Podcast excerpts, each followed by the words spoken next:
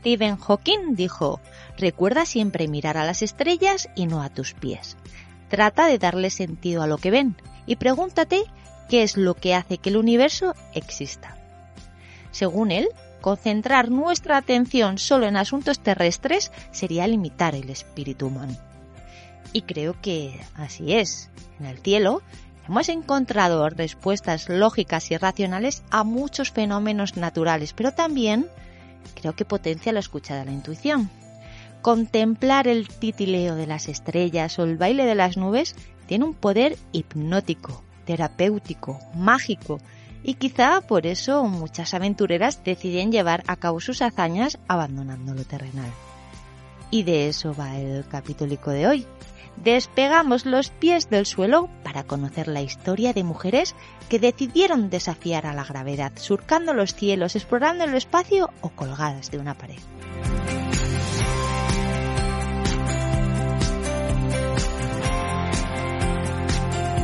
Estás escuchando Hacia lo Salvaje, el podcast de aventura, naturaleza y deporte con voz de mujer. Yo soy Ana Cortés y durante los siguientes minutos te invitaré a disfrutar de la naturaleza de forma activa, consciente y responsable para que te sientas mejor por dentro y por fuera. Tu dosis de vitamina salvaje ya está aquí, así que sube el volumen que arrancamos.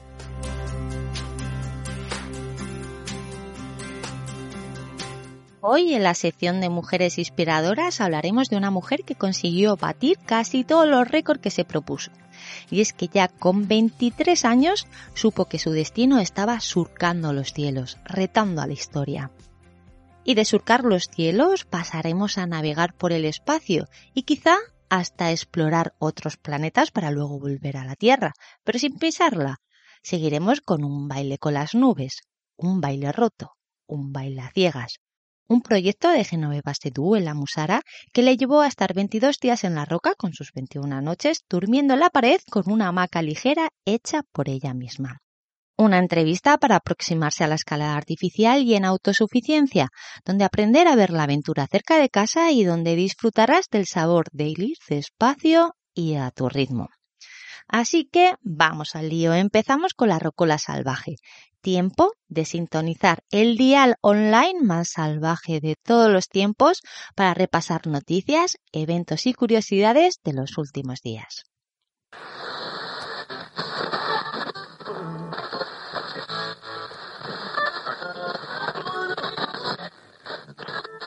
¿Sabes que si das 10.000 pasos al día a lo largo de tu vida habrás dado cuatro veces la vuelta al mundo? Y es que, a menudo, infravaloramos lo que podemos sumar en el día a día, lo que un paso nos aproxima a un gran objetivo o lo mucho que podemos hacer desde nuestro rinconcito en el mundo. Babike, la tienda online que te ayuda a disfrutar de tus actividades al aire libre, se ha empeñado en dar pequeños pasos para construir un mundo más saludable y sostenible. ¿Y cómo? Quizá te estarás preguntando. Pues mira, para empezar, en la web de Babike tienes un filtro de búsqueda por certificados ecológicos y verás que cada producto tiene asociado una puntuación ecológica para ayudarte a identificar cuáles son los más sostenibles. Tú entras en la web, buscas lo que quieres, lo compras o no, y adiós muy buenas. Verás que no te invitan a comprar otros productos relacionados que no te persiguen con anuncios que saltan hasta en la sopa y que no hacen campañas de publicidad agresivas. Cuando hagas el pedido en babike.es no te va a llegar tan rápido como los de Amazon, ya te lo adelanto. Y lo hacen así porque no solo utilizan los transportes con menos emisiones, sino porque priorizan la reducción del CO2 frente a la rapidez. Y cuando te llegue el paquetico a casa, no te asustes, porque es muy feo, pero feo, feo. Y no es por falta de gusto, es que las cajas de cartón que utiliza Babike están reutilizadas para darles una segunda o tercera vida o las que aguanten. Dentro no hay papel burbuja y están trabajando para que la eliminación del plástico sea del 100% muy pronto. Quizás sean pequeños pasos, pero pequeños pasos, por muchos, de manera constante, no solo son efectivos, sino que nos aproximan a generar un gran cambio. Si amas la naturaleza, la disfrutas y estás comprometida con su cuidado y protección, echa un vistacico a babike.es y juzga por ti misma.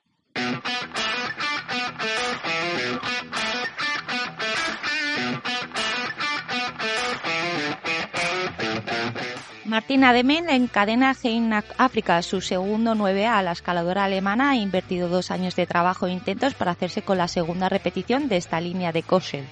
Zem en Paul ganó su emocionante batalla en Dublín el pasado fin de semana en la novena ronda de la Copa del Mundo de Ciclocross.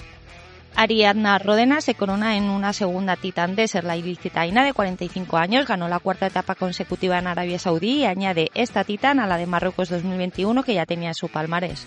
En cuanto a eventos, la Federación Internacional de Esquí de Montaña revalida la confianza de la estación de Buitour, que se convertirá en el epicentro de esquí de montaña en los próximos mundiales.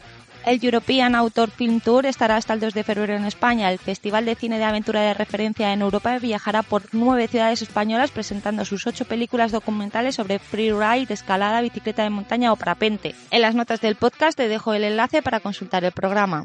En cuanto a medio ambiente, la invasión rusa de Ucrania ha alterado el tablero energético global y no solo por la subida del precio del gas, la gasolina y la luz que todos notamos. Según la Agencia Internacional de la Energía, la guerra ha marcado un punto de inflexión en la expansión de las renovables en el mundo. El despliegue de la eólica y la fotovoltaica parece haber sido el acelerador según su último informe.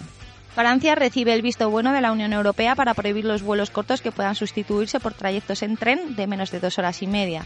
Y terminamos con un poquito de buen rollo. Investigadores australianos desarrollan un polvo magnético para eliminar microplásticos del agua y siendo que el plástico puede tardar más de 400 años en descomponerse, estamos ante una gran noticia.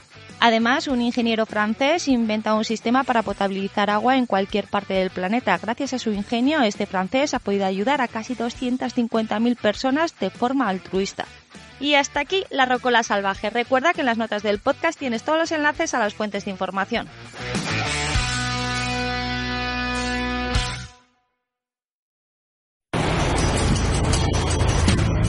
Julio de 2012.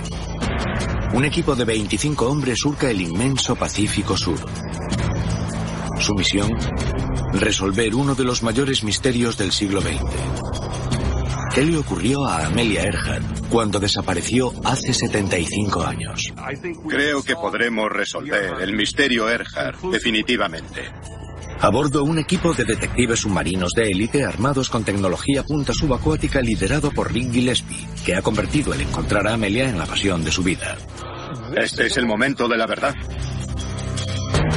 A lo largo de más de 24 años ha reunido centenares de pruebas, pero todavía le falta algo. Lo que no tenemos es la prueba mágica definitiva que elimine toda duda.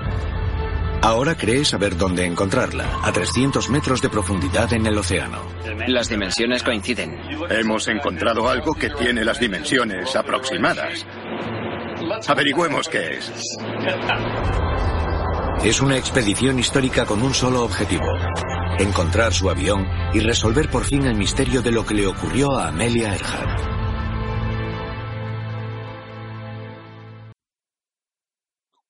Amelia Earhart, nacida en Kansas en 1898, lo tenía todo para ser una heroína moderna. Era hermosa, valiente, inconformista y perseverante. Solo tenía un sueño, dar la vuelta al mundo, un trayecto de más de 46.670 kilómetros por su círculo más ancho, el Ecuador. Ningún hombre se había atrevido a semejante proeza. Si ella lo conseguía, sería la primera y abriría el camino a las demás.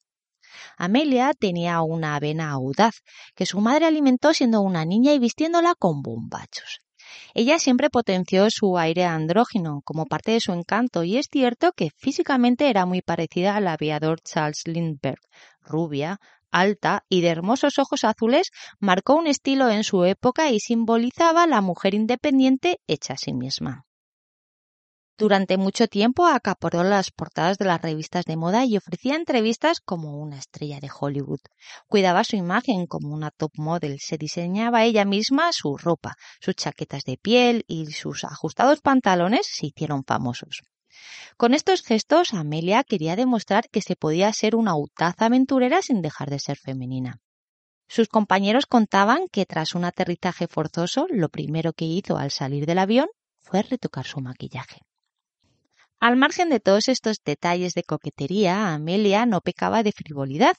Al contrario, se convirtió en una modelo a seguir por miles de jovencitas. Me enorgullezco de haber abierto el camino a otras mujeres que se atrevan a seguirme, había dicho en más de una ocasión esta pionera feminista. Amelia, que antes de volar había sido maestra de niños inmigrantes en Boston, fue dos veces la primera mujer en cruzar el Atlántico por vía aérea. Una en 1928 volando como pasajera justo un año después del famoso vuelo de Lindbergh y otra en 1932 volando en solitario, su auténtico sueño, a bordo de un Lockheed Vega de color rojo comprado con sus ahorros de escritos y conferencias. Aunque a Amelia no le gustaba hablar de los peligros que sufría en sus vuelos, en aquel famoso viaje en solitario lo debió pasar muy mal. Por los diarios que escribió se sabe que en pleno vuelo su altímetro dejó de funcionar, que voló sin visibilidad en medio de la niebla y de una tormenta y que el tubo de escape se quemó provocando un incendio. El avión perdía gasolina y podía haber explotado en cualquier momento. No tenía comunicación por radio y aterrizó en un campo de Irlanda trece horas después de su despegue. Hay que tener mucha sangre fría para pilotar un avión en estas condiciones y conseguir llegar a tierra. Con esta proeza no solo se convirtió en la primera mujer que atravesó el Atlántico, sino que batió el récord femenino de distancia. Desde que comenzó su carrera como piloto, Amelia disfrutaba dando conferencias y animando a otras mujeres a volar. En 1937 iba a cumplir su sueño más deseado, dar la vuelta al mundo. Todo fue bien hasta llegar a la etapa más larga de su viaje alrededor del planeta. Partió temprano de Nueva Guinea con dirección a la isla de Howland, un paseo de 4.113 kilómetros. Nunca llegó a su destino. Amelia y su acompañante desaparecieron en el océano en esta ruta inexplorada por los pilotos.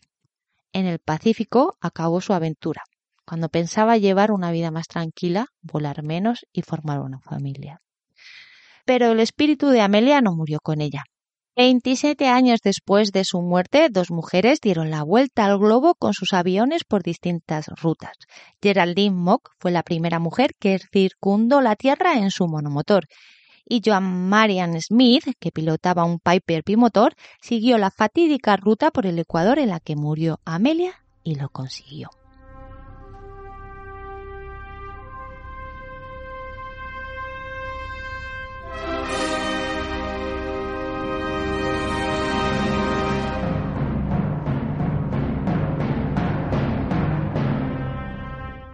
El 16 de junio de 1963, la rusa Valentina Tereskova, a bordo del Vostok 6, se convertía en la primera mujer astronauta de la historia.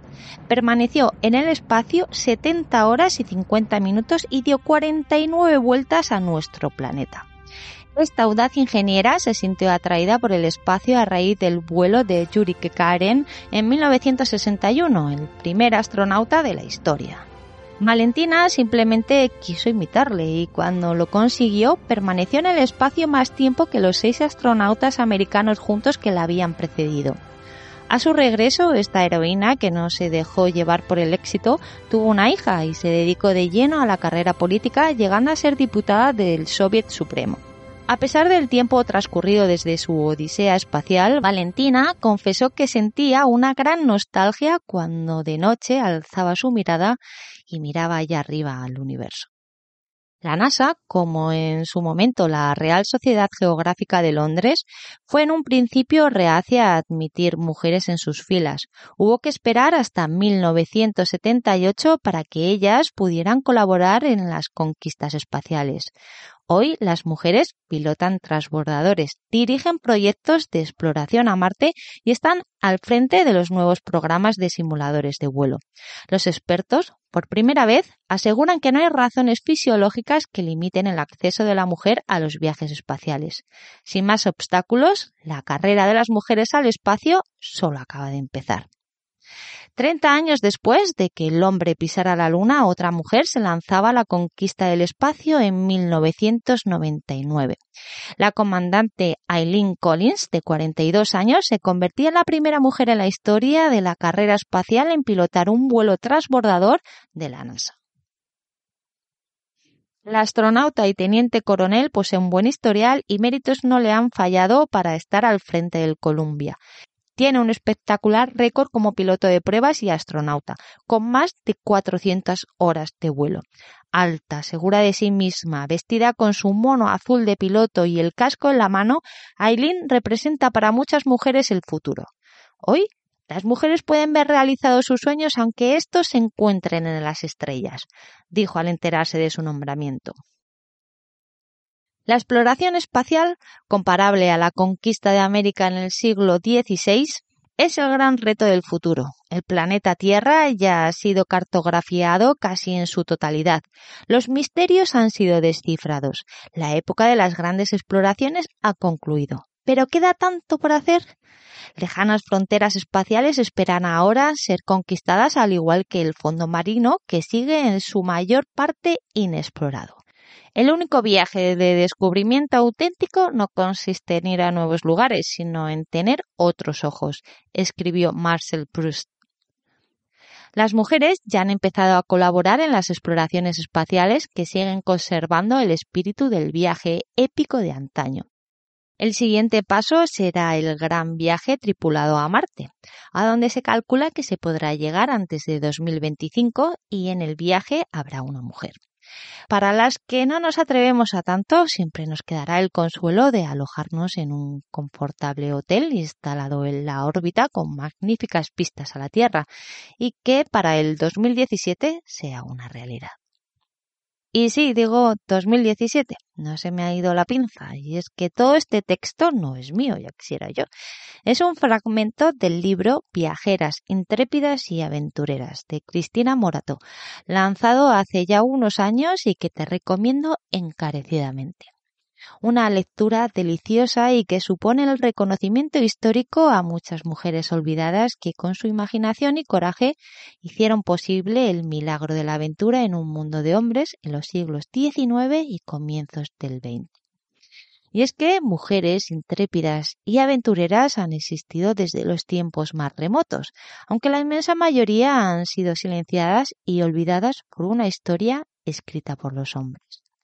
En este libro, Cristina Morató te cuenta la apasionante vida de muchas de estas mujeres, desde Geria, la primera viajera, a las misioneras del Tíbet, las mujeres pirata, la primera almiranta, las damas del desierto, en fin, un básico que sí o sí hay que leer si eres un amante de la aventura.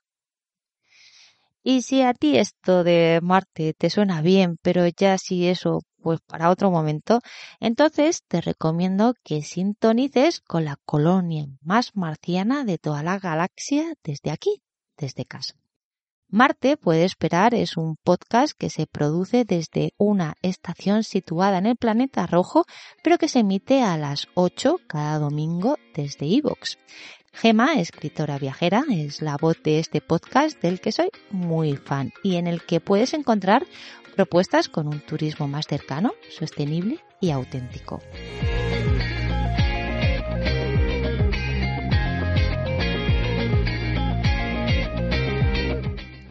La que también cree que Marte puede esperar es nuestra próxima invitada en estas charlas salvajes. Geno es fotógrafa, licenciada en INEF, doctorada en sociología y con un máster en ADE.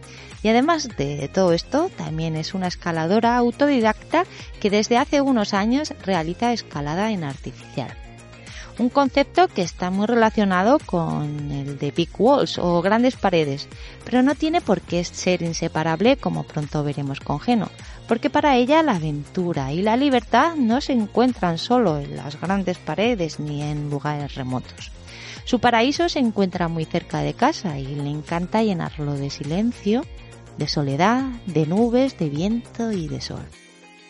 Pero eso te lo va a contar ella en un momentico. Ahora, déjame que recordemos que al contrario que en la escalada tradicional y en la escalada deportiva, en las que el material de escalada sirve únicamente para impedir las caídas, en la escalada artificial se sirve de todo tipo de cacharricos para que la persona pueda ascender y descender. La pared está completamente desnuda. Quizá ahora el nombre de Silvia Vidal aparezca en tu mente, y es que es una de las mejores escaladoras de artificial en solitario del mundo. La catalana ha abierto grandes paredes en todo el planeta y ha sido reconocida por ella con el Piolet de Oro, uno de los grandes premios más importantes del alpinismo mundial. Pero volvamos a Geno, una mujer que este 15 de diciembre cumple 54 añicos, que hasta hace unos 5 o 6 nunca había tocado un frien, un gancho, un estribo, ni ninguno de estos cacharros que hacen falta para bailar, como dice ella, con la roca con las nubes o con los rayos del sol. Bienvenida al podcast Geno. Muchísimas gracias por pasarte hoy aquí y contarnos tu baile a ciegas, tu, tu baile roto. Muchísimas gracias a ti, Ana. Bueno, pues empezamos por lo básico, ¿no? Por la definición. ¿Qué es baile a ciegas, baile roto? Baile a ciegas, bueno, que es en catalán baile a ciegas, baile trencat, es una, vía esencialmente en travesía, en fisuras ciegas y que duró 22 días más unos 10 más que para acabar la vía. Eh, básicamente es esto. El nombre viene de que, del hecho que muchas de las fisuras eran ciegas y que en cierto momento pensé que la vía se tenía que acabar porque se rompía la, se rompía la aventura porque, porque simplemente no podía pasar por, el hecho de, estas fisuras ciegas. ¿Qué son exactamente fisuras ciegas? Una fisura ciega es una fisura que tú ves una línea en la pared y en realidad, en realidad solo es una, es una línea, no, no puedes poner nada dentro, es ciego, no, no, no hay hueco, no hay, no hay profundidad, no puedes poner un pitón, no puedes poner nada y en este caso, pues la única solución fueron usar muchos ganchos. ¿Te has vuelto entonces fan de los ganchos? Uy, esto ya, esto era mi vicio de hace tiempo ya. Geno, 22 días, 21 noches colgada en una pared, bailando con las nubes, sin contacto con, con nadie, sin civilización cerca. ¿Cómo se prepara una para, para esto? Ya no digo solo físicamente y mentalmente, sino a nivel de, de material, ¿no? Que supongo que hay que tenerlo en cuenta absolutamente todo. Sí, eh, bueno, preciso que, que, esta aventura al principio tenía, yo pensaba que duraría 15 días y tenía una semana más de, reserva. Como no está muy muy lejos del donde, no está lejos del sitio donde aparco el coche, eh, entonces, pues me podía ofrecer este lujo de solo traer al, principio para 15 días y luego, en caso de querer seguir, pues ir a buscar otra semana más de, comida y agua. La organización, pues tarda lo suyo, porque yo lo hago muy lentamente, ah, como, como explicaba otros amigos, redacto listas y, y voy rellenando. Las listas son seis, que es lo que es lo dormir, el, el vestirse lo que es la comida, lo que, lo que es la higiene, la farmacia y luego pues lo, que es la escalada y todo lo que es la informática, electrónica, fotografía y libros, que es muy importante para mí. Y sí, como bien dices, no te puedes dejar nada, no puedes olvidar nada de... Como, como, vas, como voy sola y voy en autosuficiencia, no me puedo olvidar nada. Eh, por eso hago las listas, de hecho, para intentar eh, preparo las listas y a, medida que pasan los días se me ocurren cosas y las voy añadiendo y luego lo coloco todo en una alfombra que tengo en el salón y así lo tengo todo muy visual y entonces me, puedo ver, si, bueno, en principio no se me olvida casi nada, se me puede olvidar alguna cosa, esta vez se me olvidaron unas camisetas de, de algodón porque no pensé que podría hacer calor al final, que al principio hace mucho frío. Pero sí, es una infraestructura que, tarda lo suyo en, organizarse. Eh, lo que más tiempo tarda es eh, preparar la comida, porque yo, la, yo lo que hago es preparar bolsas de tres días de comida, así no me preocupo cuando estoy en la hamaca, no cargo con mucho peso, manipulo una bolsita pequeña con tres liofilizados, musli para tres días, y barritas de cereal o de pasta de frutas, y entonces así es mucho más ameno porque ya me estoy todo el día manipulando mucho peso y, esto es lo que más tarda. Y luego, pues, rellenar los petates de una manera que no pesen demasiado, porque yo soy muy ligera, y, y además que en el, con los porteos que pueda hacer el primer día tenga bastante para escalar el primer largo y montar la hamaca y pasar una noche. Eh, esto es lo más, lo más complicado. Lo demás, pues es paciencia, ¿no? Ir, ir preparando, trayendo el material y amontonarlo, amontonarlo y luego rellenar los petates de una manera, pues, como decía, de, de pesos equitativos. Lo que es el equipamiento de, de, escalada, pues todos esos cacharros pues ya pesan lo suyo, más las cuerdas. Estamos hablando de llevar agua también pues para mucho tiempo, la comida, la hamaca. ¿Cuántos kilos llevabas más o menos en total? Yo conté más de 110 kilos. Wow. Claro, porque 22 días, bueno, 20 días, pongamos 20 días, ya son unos 35, 40 litros de agua. Ya solo esto ya es, ya es, una cantidad inmensa. Y luego, pues material de escalada son unos 30 kilos, las cuerdas unos 5 o 6 kilos, tuve que llevar bastante cuerdas. Y, y, luego, pues la comida, la ropa de abrigo, la hamaca, todo esto mmm, suma mucho peso. Y, ¿Cómo y... lo subes ahí arriba? Con, poleas, con polipastos. Pero en realidad no subes 110 kilos porque cuando empiezas a escalar ya quitas bastante peso del material de escalada. Por lo cual, además yo, yo como lo hice en dos días los porteos, o sea que el primer día pues subí poco kilo y el segundo día sí que subí bastante más kilos. Igual había más de, de 110 kilos porque ahora que pienso eran seis petates, seis petates de 20 kilos, pues ya ves tú, 120. Y también llevas una, una muy especial, ¿no? Hecha a medida. Bueno, hecha a medida, no. En realidad es una, es una que me hice yo. Eh, compré un catre de estos ultraligeros que venden. Hice primero un primer prototipo hace unos años. Lo que pasa es que ese, esa hamaca no se podía montar en la pared. La que tengo ahora sí, eh, la he modificado de tal manera que todas las piezas estén atadas una con la otra. Así no se puede, no se puede desprender ninguna pieza. Y la verdad es que, aparte de ser muy, muy ligera, funciona muy bien. Un poco delicada de montar porque, pues porque hay mucho hilito y, mucha, y mucho cordino, pero yo he estado con ráfagas de viento muy violentas, con tormentas y tal, y la hamaca ha aguantado muy, muy bien. Pero claro, yo peso muy poco. Es un espacio muy pequeño, es más pequeña que las estándares que venden, porque solo son 60 por 190, pero bueno, estoy bajita y la verdad es que está muy bien.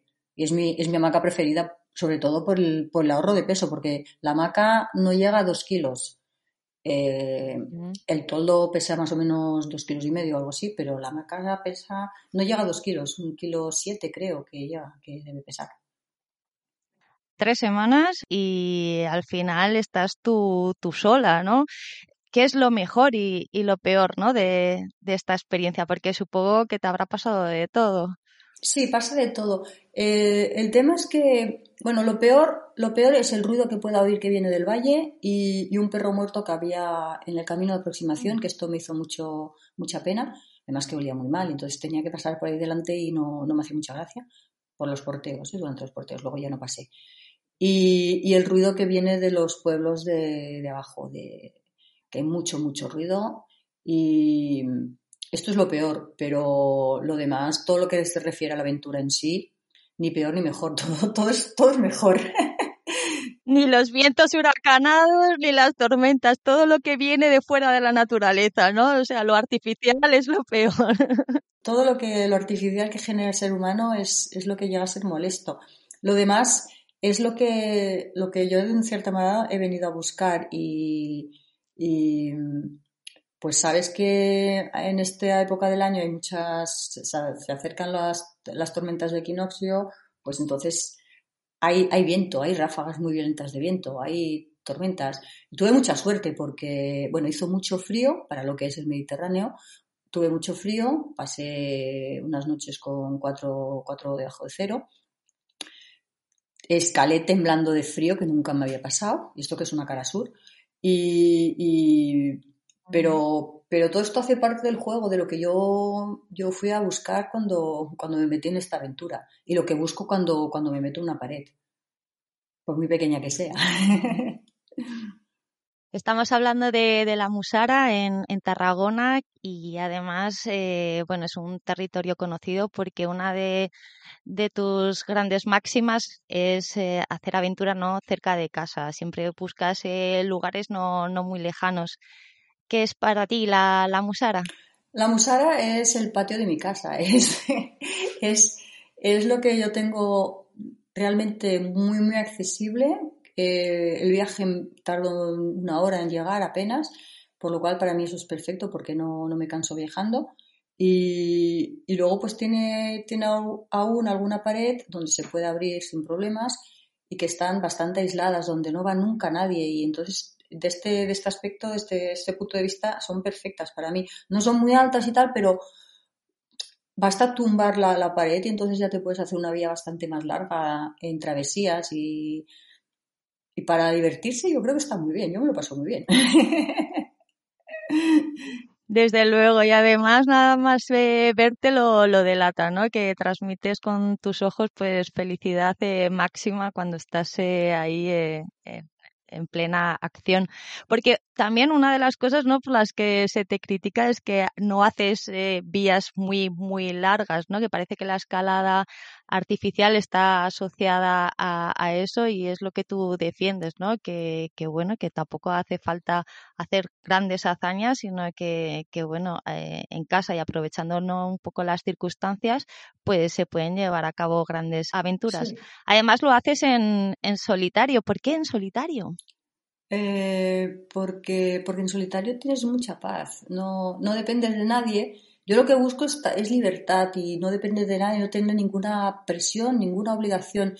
Y quieras o no, si estás escalando con alguien, eh, la escala artificial es una cosa muy laboriosa, es muy lento. Asegurar en escala artificial yo creo que debe ser súper aburrido, porque no, la vida no te estás una hora escalando, te estás horas y horas. Entonces la persona que te asegura debe estar aburriéndose como una ostra ahí eh, en la hamaca o en, la reunión. Y a mí esto no, me gustaría porque me pondría implícitamente una, presión y yo no quiero esto. Además, quiero ir, quiero ir precisamente a mi ritmo. Eh, eh, no tener que decir, hostia, es que ya lleva aquí cuatro horas asegurándome, pobrecita pobrecito, me sabe mal. Entonces, no, no podría estar disfrutando lo que estoy haciendo porque estaría pendiente de, la pobre persona que está ahí abajo aburriéndose. O yo si estoy asegurando, pues yo aburriéndome una ostra y el otro, la otra escalando y no. Eh, y además, además es, eh, es mi manera de, ser feliz. Estoy en, en armonía con la roca y tal y lo que tú decías de, Big Wall, sí, obviamente, si tengo la oportunidad de ir a hacer un Big Wall, con muchas ganas iré y, y, me meteré en una aventura de estas, pero supongo que lo haré sola también. ¿Cómo se lleva eso de estar tantas horas sola, sobre todo cuando no estás en actividad, ¿no? Porque yo creo que cuando uno está escalando o yendo en bici o haciendo la actividad que sea, de alguna manera lo disfrutas tanto que entras ahí como en ese modo ¿no? que hemos comentado alguna vez de mm. meditación, ¿no? En modo flow, pero cuando estás en, en parado, creo, ¿no? Como que nos cuesta mucho, ¿no? Estar con, con nosotras mismos porque la sociedad de ahora nos lleva como a hacer un montón de cosas, ¿no? Como no nos enfrentamos a, a nuestro a, nuestro yo, ¿no? Pero tú, tú eso lo llevas súper bien, ¿no? Entiendo, porque si no, no harías todas estas cosas. Cuando, cuando no escalo, bueno, cuando escalo, como bien dices, no, el tiempo pasa, no, ni, me entero, estoy disfrutando muchísimo de todo lo que estoy escalando, de, la aventura que estoy viviendo. Y cuando estoy en la hamaca es lo mismo, porque cuando regreso de escalar me pongo a comer, pongo a leer, a escribir, a escuchar música. Es verdad que si te estás muchos días bloqueada por lluvia, pues es un poquito aburrido a veces, ¿no? Porque el espacio es muy pequeño, si no puedes salir no puedes estirar las piernas, estas cosas, pero hace, hace parte del juego. Bueno, yo tampoco me he estado muchos días bloqueada, ¿eh? creo que, fueron tres días los que estuve bloqueada, que no está mal. en una hamaca. En una hamaca. En una hamaca muy pequeña. no, le, quites importancia. pero el tema, el tema es sobre todo, a mí, una vez que, que se empezaba a anunciar bastante mal tiempo, me empecé a quedar sin libros y entonces esto sí que para mí es muy problemático. Quedarme sin lectura y sin libreta para poder escribir. y que si los días son demasiados, no queda, que no tenga bastante batería para escuchar música, estas cosas así un poco, porque si llueve las baterías del panel solar no, no funciona. Y, pero esto es, esto, es la, esto es el único pequeño problema que tendría. Pero mientras tenga música y libros, mmm, y me paso muchas horas contemplando, ¿eh? miro por la, por la ventana, miro el mundo y, voy pensando en lo que he estado haciendo, en lo que quiero hacer, si tengo algún problema técnico de, manipulación de cuerdas, porque la escala en, en, solitario en travesía es muy complicada a nivel de, manipulaciones de cuerda y de, de, cómo tienes que gestionarlo todo. Pues voy pensando en estas cosas a ver si encuentro una solución que nunca encuentro, que la encuentro cuando estoy en la pared pero me meto así y, las horas pasan y, la verdad es que sí, llega un momento en que dices, es un rollo que estoy oyendo tanto, pero el, problema mayor que veo yo es que cuando te pasa esto, como me pasó a mí al final de, la estancia, eh, a partir del día 10 o 12, 12 creo, o 13 empezó a llover, a hacer mal tiempo y tal, eh, pues ya llevaba 13 días sin parar y mm, entonces lo que hizo mi cuerpo es que dijo, ay, fiesta. Mm, ya, se ha acabado esto, ¿no? Se ha acabado, parece que ya... Entonces el, cuerpo empieza a echarte toda la fatiga que lleva encima y entonces eh, notas una caída y este es el, yo creo que es el mayor problema, no el hecho de tal vez un poquito aburrirse y tal. Esto a mí no, no me hace mucho miedo porque tengo mucha, mucha costumbre de estar sola, completamente sola durante mucho tiempo, pero, pero es el tema de, de mantener eh, de mantener la concentración en esto que estás haciendo eh, sin, ceder a la fatiga que te, que te está llegando a tope. De hecho, pues yo tuve que interrumpir porque el día 19, cuando, cuando ya pude volver a escalar, eh, me di cuenta que estaba excesivamente cansada para mentalmente también para seguir con lo que me esperaba que, que debía ser, que al final resultó ser unos 10 metros con 10 ganchos eh, bueno, eran 10 metros horizontales, luego subía, pero en todo unos 8 o 10 ganchos. Entonces, eh, necesitas mucha concentración y la concentración es lo, que más energía te, coge, te, te, chupa. Totalmente de acuerdo. Entonces, pues, pues esto, el, único peligro de, estar parada tantos días es la motivación, no, no, la motivación, sino que la fatiga te, te invada, te, te gane, más, más o menos. Esto la escalada artificial es muy compleja. Entiendo que uno no empieza de cero, ¿no? Con la escalada artificial, sino que primero pruebas lo que es eh, otro tipo de, escalada mucho más accesible y luego realizas el cambio o el paso a la escalada artificial. Cuéntanos cómo fue tu, tu proceso, cuándo empezaste a escalar y el por qué hiciste el cambio a la escalada artificial.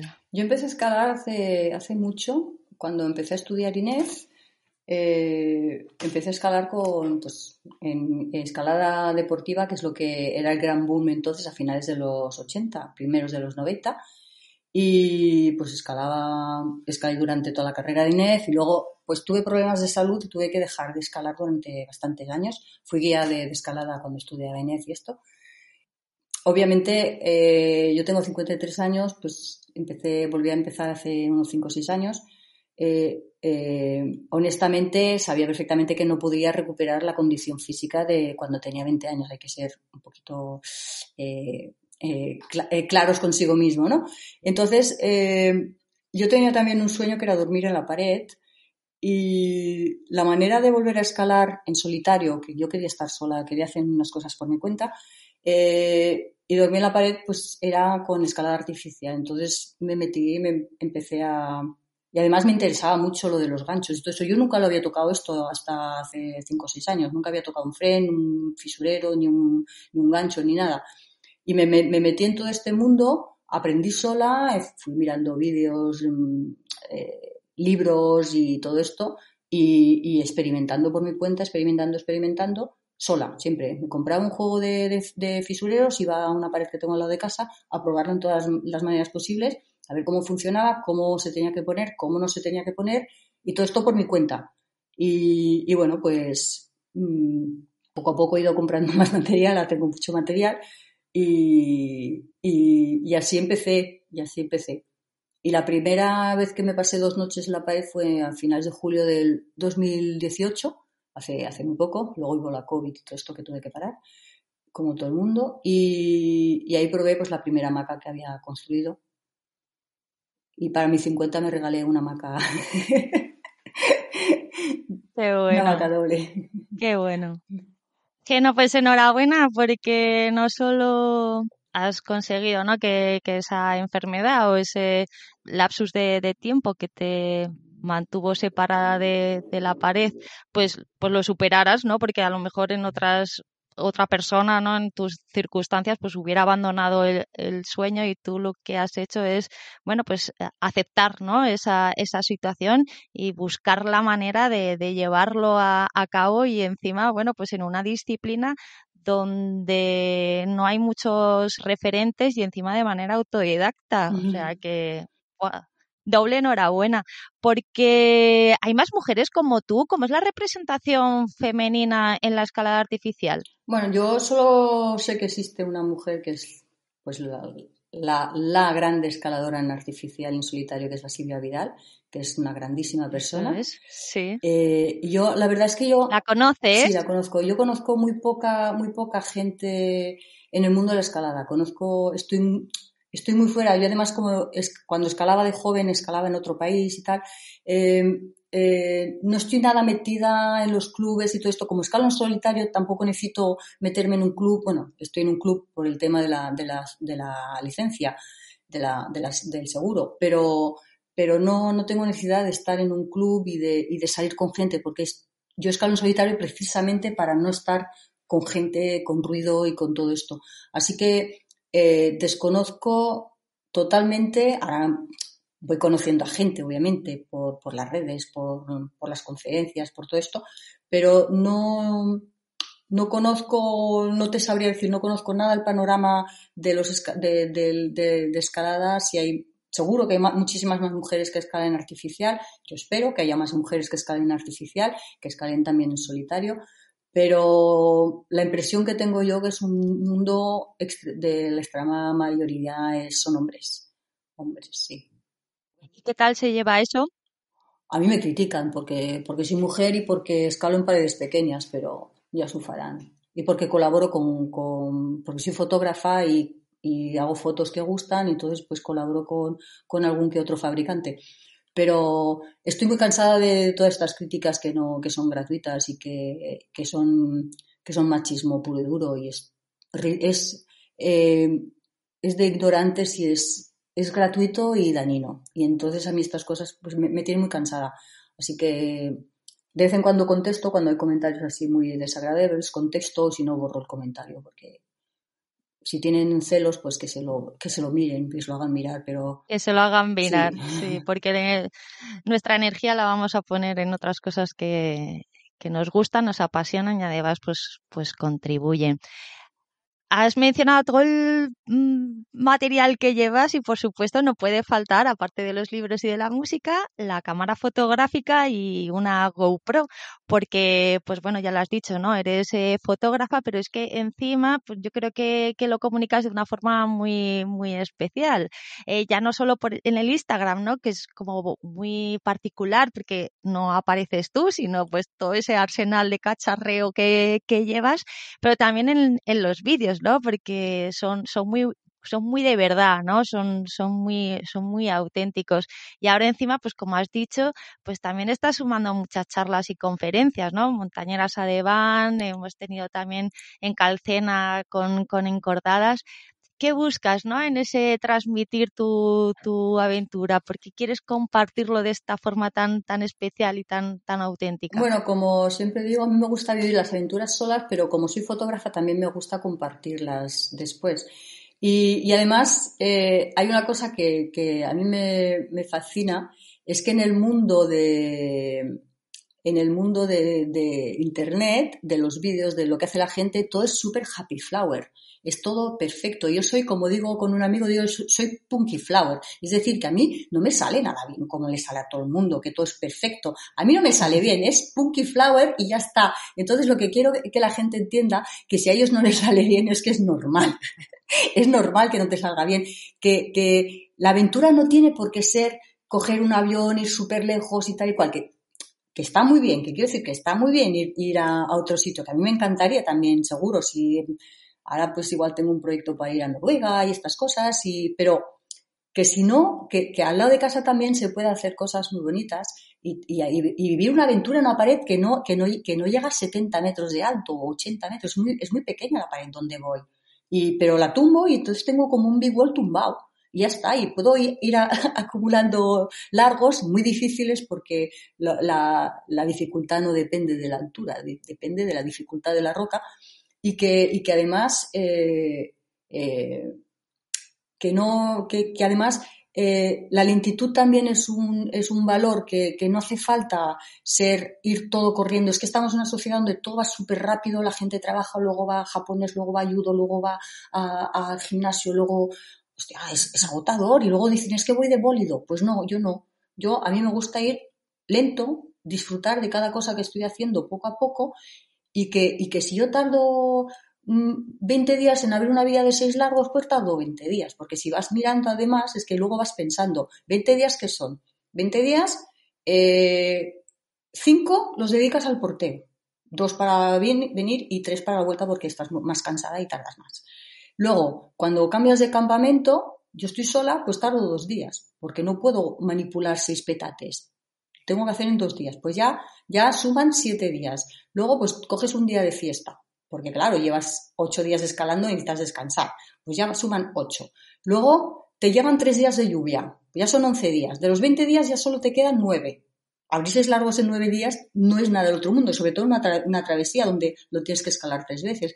Entonces, la gente, eh, yo quiero que la gente entienda que eh, cada uno tiene su realidad y que es inútil criticar antes de saber. Y que, y que además eh, pues esto, que las cosas no funcionan, que el Puki Flower está muy bien. No, y es el método de aprendizaje, ¿no? Porque si todo sale bien a la, a la Además, el concepto de que todo, todo, te sale, que todo sale bien, a mí me ha salido muy bien, porque la vía, pues al final la acabé, todo se me ha salido muy bien, pero, pero en artificial todo se engancha por todas partes, tienes ganchos por todas partes, tienes cuerdas por todas partes, tienes material por todas partes. Si no se te engancha la cuerda, es que es imposible que no se te enganche la cuerda. Es imposible que no tengas problemas, que, te que no te equivoques nunca, porque pones esto, eh, eh, clipas esto aquí y al final pues tenías que haberlo clipado aquí porque, porque no sé qué, no sé cuántos. Y hasta que no te pase, pues tampoco lo sabes. Y lo vuelves a repetir el error, porque no son, son errores de, de, de continuidad, como decirlo, ¿no? Que, que en una situación dada esto sí que está bien, pero en otra situación pues esto puede ser un problema.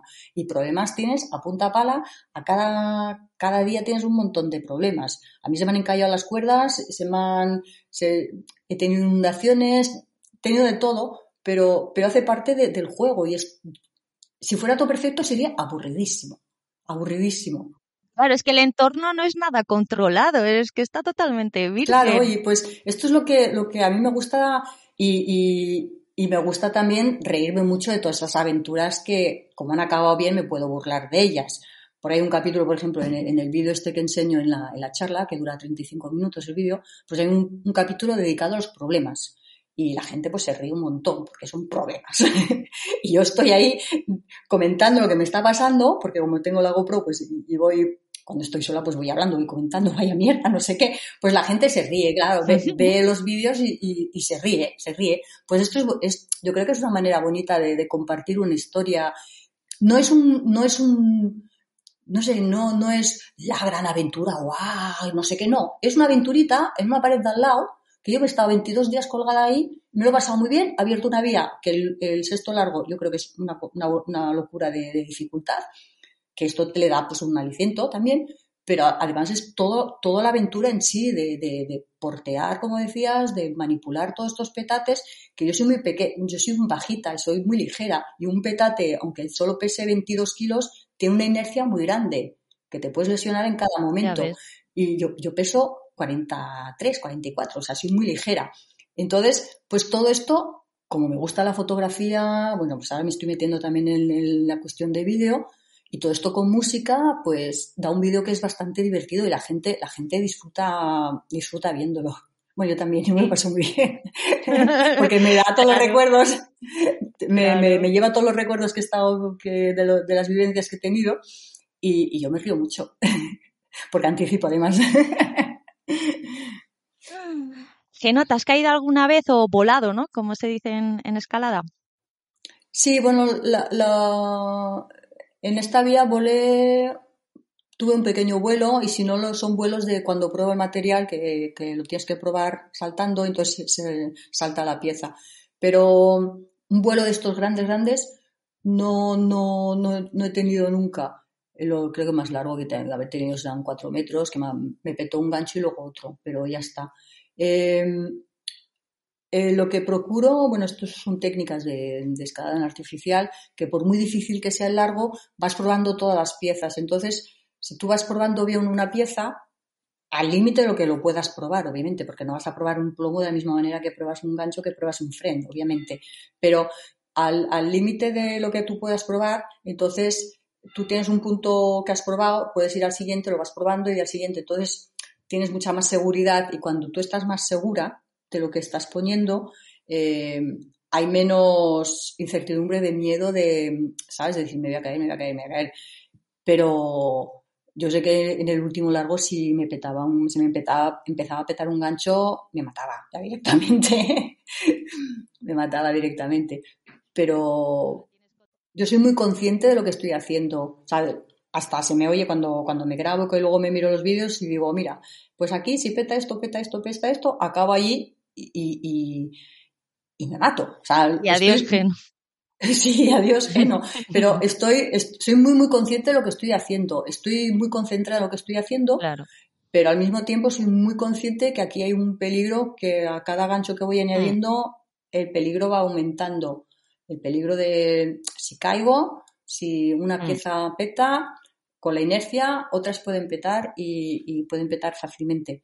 Pero al mismo tiempo, eh, esto me lo dijo también una vez, es que cuando miro los vídeos y tú estás colgado de los ganchos, estás muy tranquila. Sí, la verdad es que no, miedo no tengo. De vez en cuando digo, ay, quinapor, pero, ay, qué miedo, pero te, cachondeo, ¿no? Pero estoy mm. probando cosas. Pero no, no, este sentimiento de miedo de vez en cuando me da, pero a, posteriori, ¿no? Diciendo, joder, he pasado por aquí, qué miedo, ¿no? y luego, claro, en travesía el problema es que tienes que volver a pasar para limpiar. Entonces ahí ya, de ahí ya te acojonas un poquito más porque no te apetece nada volver a pasar por sitios donde los ganchos son, no son muy buenos. Mm, bueno, gajes del oficio, supongo. Geno, ¿tienes algún consejo para personas que se quieran iniciar en, en este mundillo? Eh, yo diría que, que probar, probar, probar, probar, probar, probar todas las piezas que compren de todas las maneras posibles, en top rope, sin, sin, sin el peligro de caída. Y, y, luego pues conocerse, no hacer cosas que, que, sabes que no vas a poder hacer. Esto es muy importante. Yo creo que conocerse es muy, muy importante. Saber cuándo llegas a un límite, bueno, yo, yo, tengo que saber por las enfermedades que tengo, pero cuando llegas a un límite, reconocer todas las señales que te diga tu cuerpo y tu mente, decir, te tienes que parar porque si no, aquí, problema.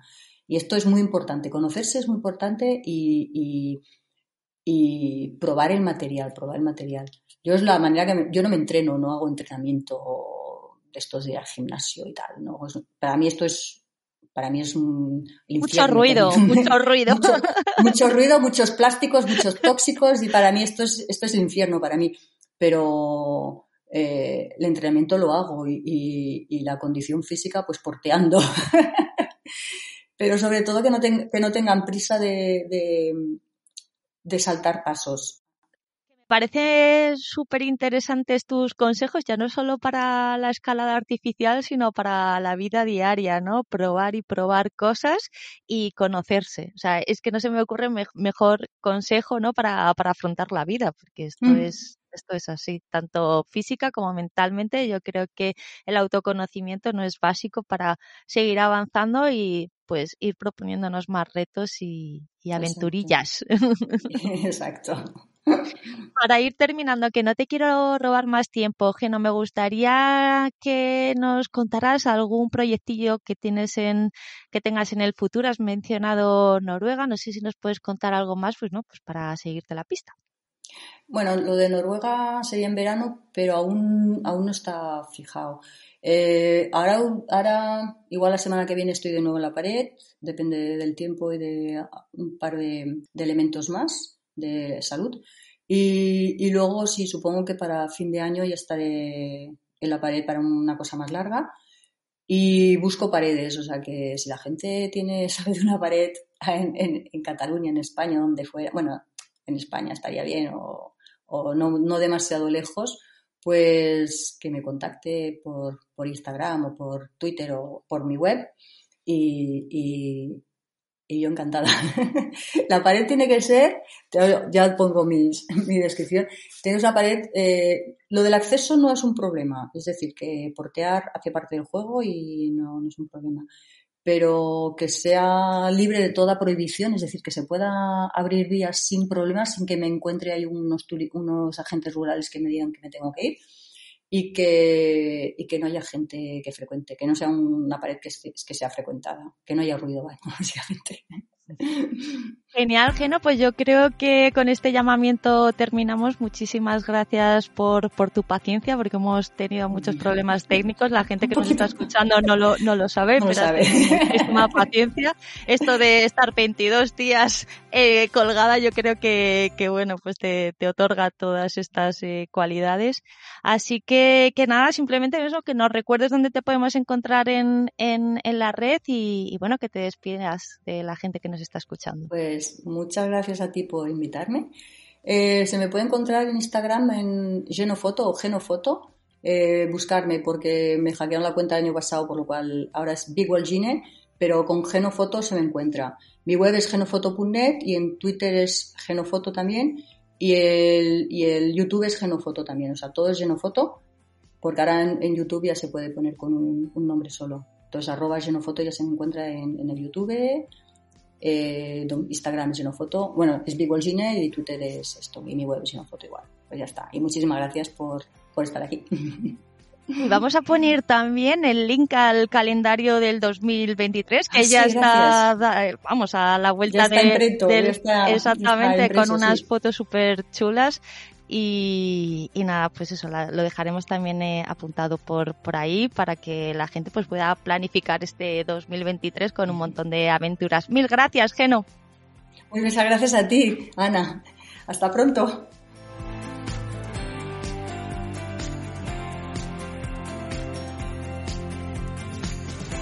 Y hasta aquí el capítulo de hoy. En las notas del podcast en actiwoman.es, en la sección hacia lo salvaje, recuerda que tienes todos los enlaces que ha mencionado Geno, el calendario y los relativos a las secciones de mujeres inspiradoras o la rocola salvaje, así como el link a iVoox para que escuches el podcast Marte puedo esperar o el link a babike.es. También quería decirte que este es el último capítulo del 2022, así que aprovecho para desearte que termines muy bien el año y que el 2023 venga cargadico de mucha aventura, naturaleza y deporte. Que este camino hacia lo salvaje sea cada vez más transitado, pero como diría Geno, sin ruido ni atascos, con respeto y cuidado a nuestro entorno y los seres que lo habitan. Nos escuchamos el próximo 15 de enero del 2023 en un episodio que ya te adelanto que vendrá calentito, pero calentito de verdad. Así que hasta entonces cuídate y como siempre me despido deseando que sigas tu camino hacia lo salvaje.